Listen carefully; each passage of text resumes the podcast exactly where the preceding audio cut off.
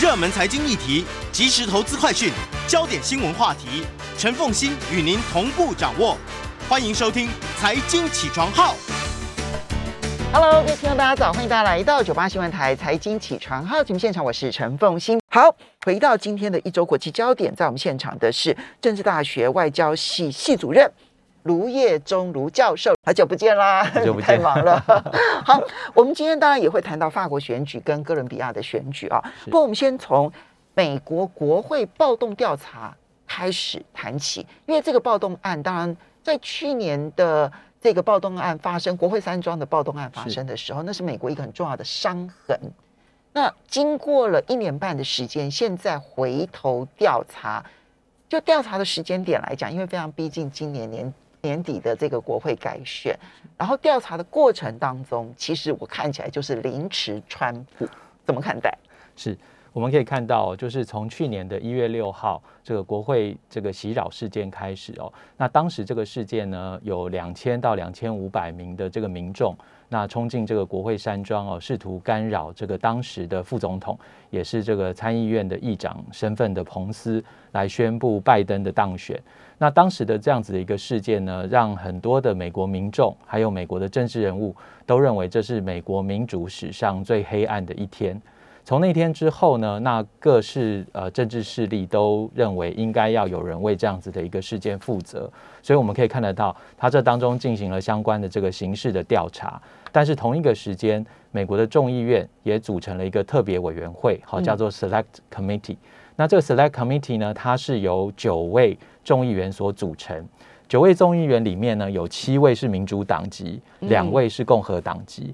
那目前这个委员会的主席呢，是由民主党籍的 Benny Thompson，他是由密西西比所选出来的这个众议员，那他来担任。嗯这一次这个事件哦，成为过去两周这个全美关注的焦点。嗯。最主要是因为他在第三场的听证会当中是在六月十六号进行，就上个礼拜，对，上个星期四，而且呢，他是在这个呃比较傍晚好、晚间的时间进行，就它的收视率啊高达换算下来有一千八百万的民众在收看，所以大家就说哇，这个是比美国同一个时段那种热门影集的这种收视率大概的这样子的一个水对，准以。现在那么多屏的情况之下，还可以有这种收视率，很惊人呢。是的，最主要原因是因为这次听证哦，它所呈现出来的相关的证据，还有参与听众的人士，那这里面包括川普的女儿伊凡卡，然后包括这个女婿 Kushner，对当然他们是用这个预录的方式来进行相关的说明。那另外呢，也有这个司法部的部长巴尔。那巴尔他其实在早前的几个几次的这个讨论当中哦，他就特别点出来说，当时呢，其实在一月五号。这个川普的阵营有提出来有意要来这个杯葛这个选举结果的时候，鲍尔其实就表示强烈的反对意见。那这个伊凡卡呢，在听证当中的这个预录的证词里面也说，他支持鲍尔的看法。对换句话说，他认为这个阴谋论并不存在。没错，Kushner 也是这个看法，我就认为这些所谓的阴谋论其实都没有证据。嗯那接下来的问题就在于，那川普到底当时是怎么样呃决定说，诶，他要来干预这个彭斯的这个宣布呢？最主要有一个关键人物哦，叫做 John Eastman。他是川普当时这个主要的一个律师，嗯那这位律师呢，他不仅本身啊，在一月呃五号左右，他就开始跟民众就说，哎，这个一月六号大家可以要做一些一些什么事情。那甚至于在事前呢，他也提供法律意见给川普。那他认为呢，这个法律意见他指出，他说这中间唯一我们可以救这个 Republic 救美国这个国家的唯一的手段，就是阻止彭斯宣布拜登当选。那结果呢？这个川普呢就听信了这样子的一段话。嗯那结果这个日后的这个证词啊，就揭露出来一个现象，是什么现象呢？就是其实当时 Eastman 做这样的论述的时候，彭斯本身的法律顾问是持反对意见的。，OK，彭斯的法律顾问说，你这个在宪法上面，在美国的法律上面都没有根据。嗯后来呢，这个 Eastman 自己也认为说，哎，其实这个好像他讲的有一点言过其实，嗯然后也认为这个法律上并站站不住脚。所以 Eastman 他有丢起来，有他有收回，有，但是呢，他说，但是后面的这个一月十六号里面啊，就这个证词里面就提出来，就说伊斯曼呢，最后就说，川普的个性，你只要这个你让他有一点什么样的想法在他脑子里面生根，你就很难抹除他这种想法了。哦，这种极端的想法。伊斯曼自己提出来之后收回了，但是川普就开始根深蒂固了。对对对，那当然，伊斯曼的收回到底有没有证据？哈，现在还不是很明确。为什么？因为同一个时间啊，在一月六号国会发动洗脚事件的时候，伊斯曼做了一件什么事？他打电话给 Giuliani，希望 Giuliani 帮他放在特赦名单上。换句话说，他自己知道以后这件事情，他今天给的这个法律意见是会被就责的。朱利安尼是川普的竞选顾问，是。然后呢，最重要的竞选顾问是前纽约州的、前纽约市的市长。对。然后呃，也对于川普那个时候的政府团队影响重大。是没有错。而且这个朱利安尼他本身啊，也是听说在投票当天的晚上，因为开票的结果不如预期，所以他。这个喝的有点酩酊大醉，所以他当天晚上就点出来说：“哎，这个有舞弊的现象产生。”那他也把这个想法告诉川普，所以我们可以看到，在政治上面有 Giuliani，在司法上面有 John Eastman，所以对川普来讲，他觉得说：“哎，那太好了，这两个都讲的是我想要听的。”所以他就决定要这样做。所以他当时对于彭斯给的压力是非常非常的大。所以一月十六号的听证，同时也揭露出来。彭斯当时不仅面临来自川普的政治压力，同一个时间也面临群众。有一些群众认为，对彭斯来讲，应该是只有死路一条啊！如果你不能完成这个阻挡拜登当选这个任务，你是对不起我们的国家。有这样子这这么极端的论述。好，那所以一月十六号的这个听证哦，就让大家非常的哗然，就觉得说哇。这些这个揭露出来的证据哦，就看起来有点像这个政治肥皂剧，但是没有想到却是在美国的宪政史上实实在在发生的一个事件。这样看起来，其实，在川普身边的人，绝大多数的人都是反对川普不承认这个选举结果的。是，只那只有川普自己本身坚持，然后 Giuliani 鼓动他，是，然后有一个虎头蛇尾的 Eastman。是这样子，两个半人是是是，然后其他的人，包括川普的女儿伊凡卡，是都是认为你这样做是不对的。是，那我们也看到，这也是为什么在一月六号当天这个洗脚事件发生之后，有很多白宫的官员都纷纷辞职，包括当时的司法部长也决定辞职哦。所以我们可以看到，就是说当时在白宫内部的一个争论，那经由现在的听证，他已经慢慢的揭露出来，哇，原来当时是这么一回事。那与其说它是个法律事件，不如说它是一个政治事件。政治上面，我们就必须要看民主党跟共共共和党是如何的攻防的。那么这件事情对于年底的其中选举到底会产生什么样的影响？它会不会从此断了川普二零二四年之路？是现在看起来的迹象哦。在攻政治攻防上面，民主党的攻势其实是呃相当的凌厉哦。那这里面包括这个川普提出来说：“哎，我想要去作证啊，是你们没有邀请我。”但民主党的议员马上说：“我们有邀请，是你拒绝。”那另外一个就是他们针对川普说这是一个政治猎巫行动哦。那民主党也这个反唇相讥说：“可是这出席听证很多都共和党员，他们都不支持你啊。”好，所以这里面可以看得出来，他们。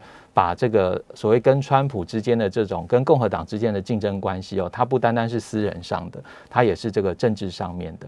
那在实际的这个操作上哦，我们也看到，就是以这个民主党这个作为主席的主导的这个所谓的 Select Committee，那虽然它里面有两位共和党的众议员，那里面呢也包括了这个呃 Liz Cheney，就是当时这个反对川普的，也然后是前总统前尼的副总统，前副总统的前尼的女儿，对。那他也在这委员会里面，但是我们可以看得到，就是说，虽然一月十六号的听证会已经揭露出这么多的证据，但是实际上这 Select Committee 还会继续的办听证会下去。那换句话说，就像主持人刚才提到的，这个对川普政治上面可以说是一种凌迟，哦，慢慢的用这种挤牙膏的方式，每一次就揭露一点你这个不合理的一些现象。那我想这样子确实是有助于哦，就是民主党。不管是在中期选举，就十一月八号要进行投票，或者是二零二四的总统大选，他们应该都希望用这个方式来压制这个川普。那另外一个也很有趣的现象，就是压得了吗？呃，我觉得川普他到时候可能会有很强的爆发力，因为他不是一个传统型的政治人物，所以很难预估，对不对？对。不过现在看得出来，就是媒体，包括比较保守派的媒体，他们已经出现一个现象，就是他们现在都在 appraise，都在这个赞赏彭斯当时的举动。换句话说，在这个过程当中，等于是彭斯阵营跟川普阵营敌消我长，说不定可以压一压这个川普的气焰，减少他二零二四再出来竞逐的可能性。所以对于保守派的媒体而言，他如果去捧彭斯，是，然后压川普，对他们也有好处，因为保守派就没有散掉，对，对不对？至少还有一个彭斯，没错，这个 King 在那边稳住政局。是是是。那同一个时间，我们也可以看到，就是其实，在共和党内部，目前也有蛮多的这个挑战者，想要在二零二四跳出来。那这里面也包括了现在佛罗里达州的州长。哎，这个真的很值得观察，是因为其实，在现在看起来，拜登呢想要竞选连任成功，大家都觉得机会不大。是关键点是共和党的挑战者到底够不够强？对对。那在台湾，我们可能心目中想的就是川普，是。但事实上，我觉得在一连串的这个这个 Select Committee 的这种听证会的凌迟之下，川普不见得还有那样的声势。是是是。可是佛罗里达州的州长。现在是常常被美国政坛点名，是最有可能代表共和党，既不是彭斯，然后也不是那个什么国务卿，是都不是。这个佛罗里达州长为什么？是呃，这个佛罗里达州现任州长是这个 DeSantis 哦。那 DeSantis 他有这个个人魅力，好，那事实上在川普这个还在担任总统的时候，有的人就认为这个 DeSantis 有成为小川普的。一个这个潜力，那同一个时间呢，就是他在佛罗里达州所做的一些颁布的一些，比如说教科书里面不准谈 LGBTQ 这样子的一些议题，那非常符合保守派人士的这个味道。那另外一个就是，我觉得在这一次的这个呃民主党跟共和党攻防里面，还有一点值得注意，就是共和党里面的极端派，他们现在就希望能够以一种就是我是这个殉道哦，就是说我 uphold 这个保守主义。这里面，比如说像 Ban Stephen Bannon，就是川普原来的测试，然后还有这个 Peter Navarro 纳瓦罗，纳瓦罗那个是川普时期的经济顾问。经济顾问对，那他们两位呢，实际上这一次在听证过程当中，都因为藐视国会，不愿意出席，已经被逮捕了。好，所以他们就表示出一一副就是我不接受这种共和呃民主党式的政治凌迟。那这个里面呢，确实也会让共和党内部的保守派。他们也很容易群情激愤。那在这样的情况之下，如果是一个相对温和的彭斯，今天我们如果撇开川普的可能性不谈的话，相对温和的彭斯跟佛罗里达州的州长，那这些人的选票确实有可能会转移到佛罗里达州这边。尤其佛罗里达州州长最近对迪士尼所做的这个，就是对于他的一些一些处置，哈，是因为对于他，嗯。嗯，就要求他不可以去教导，就是同性恋的一些相关的这些事情。是，就这个迪士尼反弹，然后呢，他就干脆取消了迪士尼的这一些免税的这一些相关的规定。对，他赢得了很多保守派的心。是是是是是。所以这是一个可以在在。这个这个关心的一件事，是的，是好，所以这个是美国国会暴动案的调查以及它的后续影响。我觉得它对共和党的影响比较大，就是它内部的板块调整比较大。对，没有错。我觉得它反而帮了共和党的大忙，从不同角度重新 让他们整队，对，让他们重新找到新的共组的机会，然后把川普效应慢慢的减弱。是是是，但是。但是并不代表民主党能够拉抬自己。对，没有错。目前看起来就是拜登因为疫情、因为经济通膨，尤其是最严重的通膨，到目前为止都还是一个蛮大的问题。好，我们稍微休息一下，等一下回来马上节目现场。欢迎大家回到九八新闻台财经起床号节目现场，我是陈凤欣。在我们现场的是政治大学外交学系教授兼系主任卢业忠卢教授。那接下来我们再来看到的是世界贸易组织。W T 呃 W T O 的部长会议啊，其实这次会议里头是有几个重要的进展的，就包括了就是呃渔业补贴必须要取消，啊，这个希望能够减少渔业浩劫的问题，还有疫苗的智慧财产权 I P 要全数捐出来啊，这件事情呢可以让贫穷的国家取得疫苗变得比较容易啊，然后但这些事情似乎没有特别的受到全世界的瞩目。为什么？是这一次哦，我们看到 WTO 部长会议，它是进行第十二次的这个部长会议。那这一次的会议呢，历经的时间非常的久哦，就是它本来预计三天、三天半左右要结束，后来又延长了一天半，最后是五天才达成了相关的这个结论。那这一次的过程当中，诚如主持人刚才提到，有几个呃相对来说是非常重要的一些议题哦。那不过呢，呃，在这些议题讨论的过程当中哈，WTO 它的决策的模式，它是采取共识决。换句话说，它一百六十四个会员国在开会的同一个时间，只要有任何一个国家表达强烈的反对意见，基本上这个案子大概就没有办法通过。那这一次呢，这个在讨论的过程当中。我们看到有非常多重要的议题，那包括主持人刚才提到疫苗的这个制制裁权的问题，或是渔业补贴等等的问题。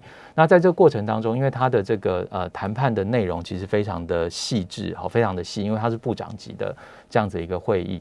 那在过程当中呢，我们也看到就是有一些呃过去哈，我们认为在这样全球性的国际组织里面，尤其是跟经贸相关，因为 WTO 它的宗旨就是要推促进这个贸易自由化。那跟经贸过去相关的这些会议当中，通常我们会看到的对立，大概是已开发国家跟发展中国家或低度开发国家这样子。我们习惯上用南北之间的关系来做一个区隔。不过，在过去几年，我们也看到一个现象：WTO 它的主要目的是提倡自由贸易。自由贸易最终的一个目标就是要来造成这个全球化。哦，那但是我们看到，在过去几年当中，因为全球化带来的不不是这个所谓的经济的红利，或者是涓滴效应，让每一个社会当中贫穷的人都可以富有起来。就它带来的效应没有均分，对它没有均分，造成了太大的差距。是那在这样的情况之下，所以其实哦，我们如果稍微回想一下，就是呃，一九九零年代后期。这个当时的这个 WTO 的相关的谈判哦，也是陷入了焦灼。那焦灼的原因，其实当时也是因为有这个全球化的议题。不过当时比较明显的一个立场，就是已开发发展中国家，它是比较大的一个差距跟这个角力。但是这一次的过程里面哦，比较特别的地方是在于，它其实是部分的发展中国家，它对于特定的议题有它的一些立场来进行相关的杯葛。那过去几年哦，大家看 WTO 都觉得，哎呀，这个尤其是川普上任之后，他对于这个 WTO，包括这个大家都这个觉得是 WTO 最成功的争端解决机制，川普都选择用这个不派任法官的方式。到目前为止，其实呢。呃，WTO 就是一个没有牙齿的老虎，对它的争端解决机制到目前为止是彻底被崩坏的。对，到目前为止都完全没有办法，对，没有办法这个复原哈或恢复。那在部长会议当中也看到这样子一个现象，就是。个别的国家利用它的决策的模式共识决来特定来这个杯葛相关的议程，那甚至于提出自己的诉求。那这次呃让大家最关注的就是印度的角色。那比较可惜就是国内媒体在这个部分的谈论好像比较少一点。对，那印度这一次哦，它主要针对几个议题哦来这个提出它自己独立的诉求。那这里面第一个当然是这个疫苗。那疫苗的部分，他选择跟非洲国家，尤其是南非站在一起。那我觉得这个其实有道德上的一个高度，有这样子的一个诉求。所以后来呢，我们也看到，就是他也做成了这个所谓的部长决议，好来把这个疫苗的制裁权来部分的取消，让它可以让渡给发展中国家。卢卢老师，这件事情算得上是印度大获全胜吗？呃，我觉得在这个议题上面，印度是。印度是那如果是这样的话，因为印度呃这个疫苗的智慧财产专利权其实最大宗是在美国，在美国对。那美国没有反弹吗？是，所以美国这一次哦，还有另外一个事情也跟印度两个是有点针锋相对，是什么事呢？就是印度在另外一个议题，就这里面包括了是不是哦，在这个呃有一些免责权上面，就是这个关税的这个免税上面哈。那这涉及到的包括服务业，包括这个 digital commerce 哦，就是数位呃交易。哦，数位数位这个商务交易，对对对，电子商务交易。嗯，那电子商务交易上面呢，就是对美国来讲，它是占有优势。但是呢，印度就说，哎，这个免税权哈，这个我反对。嗯，所以呢，他这样一讲啊，引起美国、英国、欧盟这些国家，通通都在会议当中跟印度是不同调。因为你可以想象到，电子商务这，比如说像亚马逊，是它呢，就是这个小额小额的货品，对，然后它就寄送到你家，这中间经过海关，那。过去如果说是进口商的话要科关税，那这种小额的话可能就属于免税的一个状态，对对对对，没有可能会对于你当地的这些本土企业造成不公平竞争。对对，所以印度要保护他自己内部的小企业，是他就反对。可是美国希望把他的电子商务走做到全世界，是他就希望能够打开。对对对对对，所以这也是一个重大差异。那印度另外一个议题上面又跟这个似乎又试图代表发展中国家发言，就这个渔业补贴问题。嗯，那因因为这个陈如。主持人刚才提到，就是这一次 WTO 的一个重点，就是希望能够做到这个所谓的永续经营。那永续经营这一点，就希望说限制过度的捕捞，对渔业过度捕进行过度捕捞。那印度呢是被点名哦，就是说它透过国家的补贴方式，让这些渔船哈去外面这个进行捕捞，捕捞之后呢，这个国家给予补贴，所以呢，很多的渔民就觉得，哎，既然有国家补贴，所以他去捞捞捕鱼类，不一定是为了生活所需，他有的时候变成是一种经济利益的竞逐。嗯，那所以 WTO 就觉得说，只要有捞捕就有钱，对，不管捞捕这件事情符不符合市场的供需，供供需问题，对，所以 WTO 就觉得，哎，这个必须要有所规范。那印度就提出来说，对发展中国家，你应该有夕阳条款。他提出一个要二十五年的夕阳条款。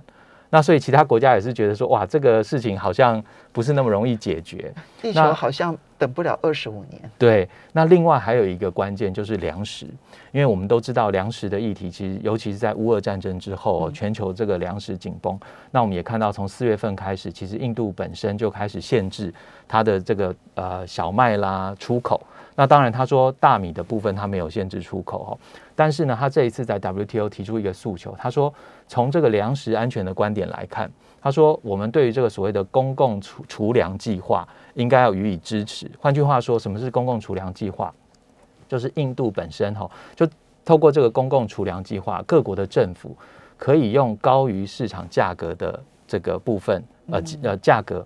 然后来跟本身的农民来收购相关的粮食，这就是公粮收购计划。对，台湾早年其实也是如此。是是是，我们会用。在米价特别低的时候，用高于市场的价格，是，然后去买公粮，然后去囤囤积起来，等到米价高涨的时候再试出来。对对对，那印度的做法就是说，他还加上一个，就是他他的主张，他说，因为他境内有非常多贫困的民众，所以他用这个方式，然后来提供粮食给比较贫困的民众，他等于是一种社会福利。对他的，他就是做这样子一个诉求。可是对 WTO 来讲，他就会觉得说，你这个其实就是阻挠全球粮食的自由流动。那你会造成其他国家的这个民众的粮食的价格升高。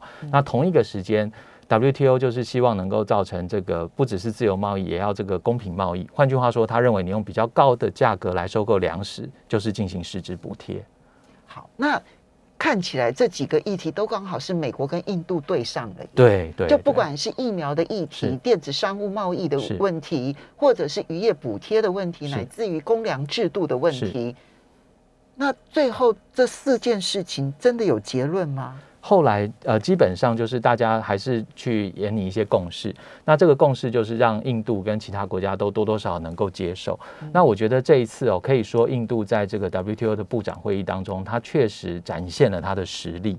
哦，他利用这个游戏规则共视觉，然后提出他的诉求，然后让他的诉求都被这些国家都必须要来跟他这个讨论。对，所以。所以至少不敢说他每一个议题都得到他要的结果，是，但他每一个议题都成为 WTO 被迫要去讨论的题目。对对对对，在这过程当中确实是如此。所以这一次哦，我们也可以看到，那事后呢，也有人认为，就 WTO 被一个特定的国家这样子把持哦，那他们觉得有一些。呃，大家就觉得好像对于全球的这种经呃经贸体制的发展是不利的。那也有人说，其实这样子一个做法，未来会不会加速 WTO 的无效化？嗯，对。那所以现在有比较多的一些讨论。所以算是有结论的，只有疫疫苗智智慧财产权，对不对？是。渔业补贴也有。渔业补贴也有。然后那个电子商务这个暂时免关税这件事情也达成了共识。是是，也有部分共识。但但执行上面能不能够执行到位，就要看。各个国家的发展是没有错。我现在知道为什么国际上面不太重视这件事情，因为都是美国跟印度对上。那如果是中美对上的话，那就是世界大事。是是是。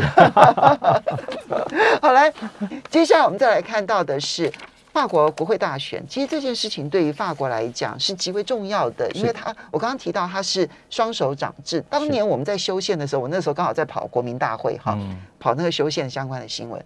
其实对于就就要去研究双手掌制，那我们其实不算是真正的法国型的这种双手掌制，因为我们的立行政院长不需要经过立法院同意，对，然后同时行政院长没有附属权，我把它拿掉了。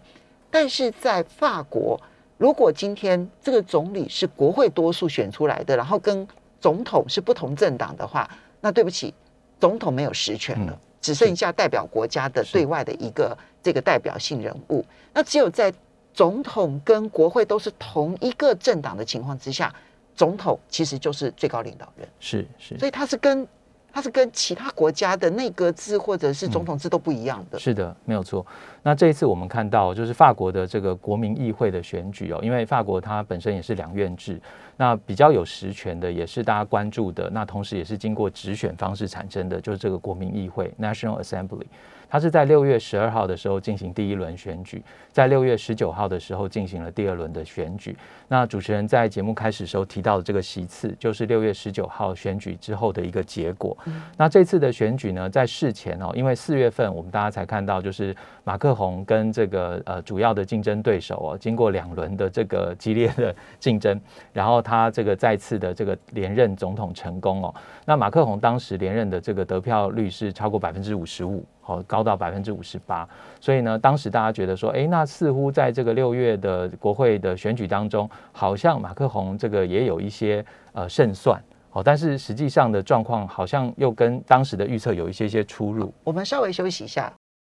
欢迎大家回到九八新闻台财经起床号节目现场，我是陈凤欣。在我们现场的是政治大学外交学系教授兼系主任卢业忠卢教授卢主任，也非常欢迎 YouTube 的朋友们一起来收看直播。好，我们现在看法国国会的大选啊，那么呃，马克宏没有过半，然后呢，第二大党呢是极左派梅兰雄所领导的政党，然后呢。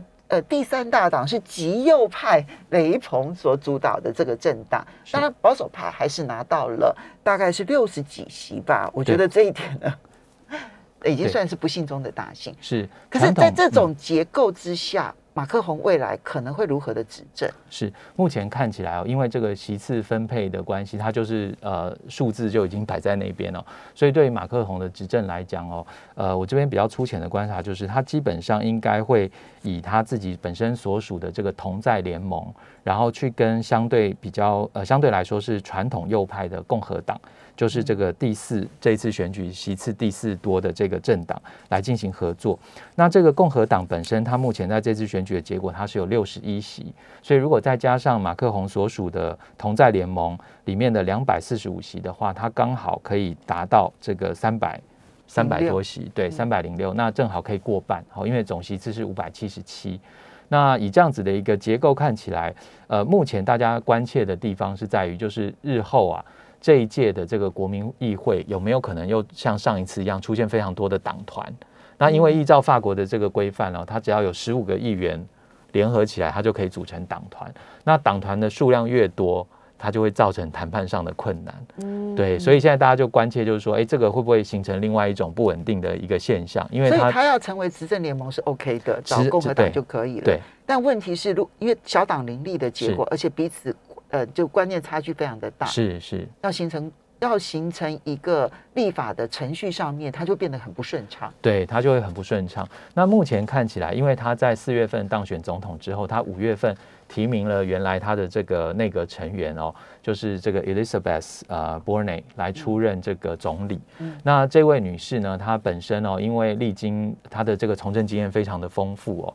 那也担任过，比如说像交通啦、社会劳工啦这些呃部会的首长，那基本上对于处理相关的社会议题，他相当的有经验，所以大家也都蛮关切，就是说，诶，有没有可能经由他的这样子的一个呃所谓个人的这种 leadership，然后来促使未来的法国政局能够继续的稳定，然后也达成马克宏呃所要做这个退休改革的这样子的一个施政目标。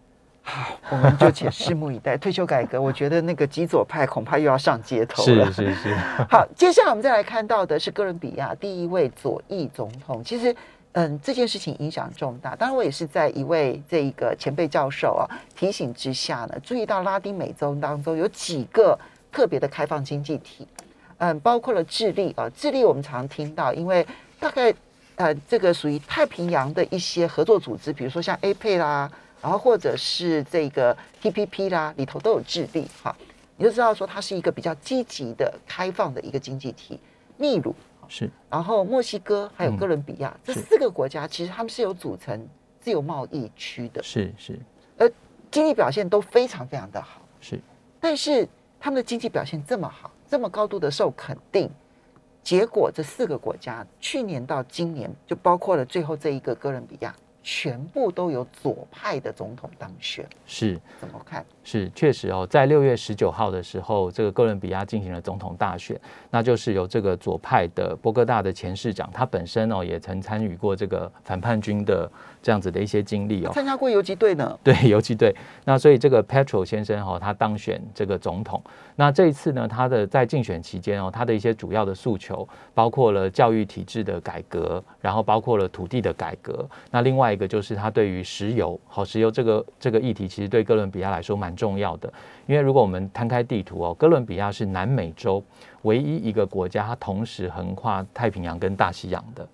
哦，然后它是对，然后它是正好这个往往往往上面到这个呃中美洲，它占了一个这样地利之便。那石油的部分呢，它曾在过去哦，哥伦比亚的整个的 GDP 里面，它石油的对外贸易大概就占其中的比重三到百分之五这样子的一个比例。3%到5%对，所以这个其实对呃哥伦比亚来说其实是蛮重要的很。好的收入。对，很好的一个收入。那这一次他在竞选期间哦，曾经提过哦，就说他对于所有的这些外资，你如果要来开采石油，他说我不要再签新的合约。那这个当在他宣布的当下，引起了外资都非常的紧张哦。我可以想象美国有多愤怒。是，好，所以这整个过程当中，其实呃，这个 Pedro 他的选举的过程也好，就基本上他是一个诉诸这个社会公平正义，嗯好、因为他所属的这个政党呢，其实是在二零一一年的时候，它叫做 Colombia Human 呃 Humana。好、嗯这是西班牙文哈。嗯那它是二零一一年的时候是一个社会运动，那二零一九年的时候，他们曾经短暂的跟另外一个政党结盟，来要参与这个相关的选举。那在二零二一年，他正式独立成为一个政党，那就由这个 Pedro 来负责哈，所以他二零二二年就是用这个政党的身份来参选，那选上了总统。那我们可以看到，就是说他在选前的这样子的一些诉求，然后再包括他在选举期间的一些操作的方式，就大学教育要免费，对大学教育。要这个就是土地上面的这个征收的这个税要增加，是是是，然后嗯，这个石油的开采，外资呢不没我不会再跟外资签石油开采的一些计划，是是然后要保留在自己内部，对不对？对哈，你从这里面都可以看得出来，其实他对于那一个财团财阀对于呃哥伦比亚的剥削这件事情，是。其实他的主诉求，而诉求看起来得到人民的支持。对，没有错。那再加上他这一次这个所选取的这个副总统的搭档，那是一位女性，那本身也是单亲，然后也是属于这个呃非洲裔的这样子的一个背景哦，所以他在这个多元的诉求上面，他也是得到当地的民众的一个支持。那这整个过程呢，我们可以看到，就是说哥伦比亚这一次哦的这个所谓的转向，就是从原来的比较保守，还有这次跟他竞争的这个对手，其实就是一位保守派地产商出身。所以可以看得到，就是民众在，尤其在拉丁美洲地区，它已经出现一些不一样的考量。那到二零二一年的年底哦，当时的一份统计显示，在二十三个拉丁美洲呃国家或地区当中，其中已经有十五个国家哈、包括这个前呃，在这个二零二一年的时候，最后一次的这个选举是智利。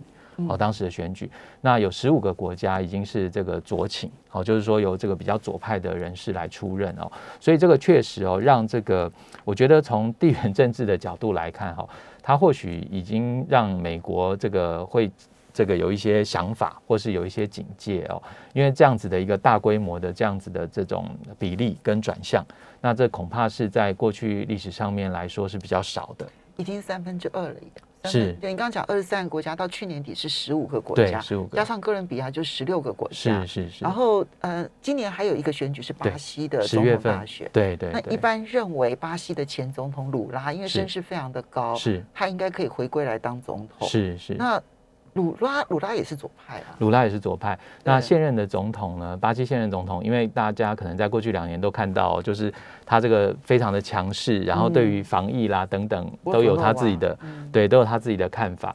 那目前在五月底的一项民调里面显示哦，他跟鲁拉的民调差距是蛮大的，鲁拉有超过四成的一个支持度。嗯。所以我想大家大概可以预期，就是在这整个过程当中，呃，一直到十月份的巴西的选举，大概最后的结果很有可能就是鲁拉这边再回来当总统。嗯。对，整个这一个嗯中呃南美洲的一个向左转，它是对于呃，美国的这个拉丁美洲政策是不是会产生极大的冲击？是，它会有蛮大的一个冲击哦。那尤其是对于这种所谓呃美国一直在诉诸的，尤其是过去我们提到的华盛顿共识。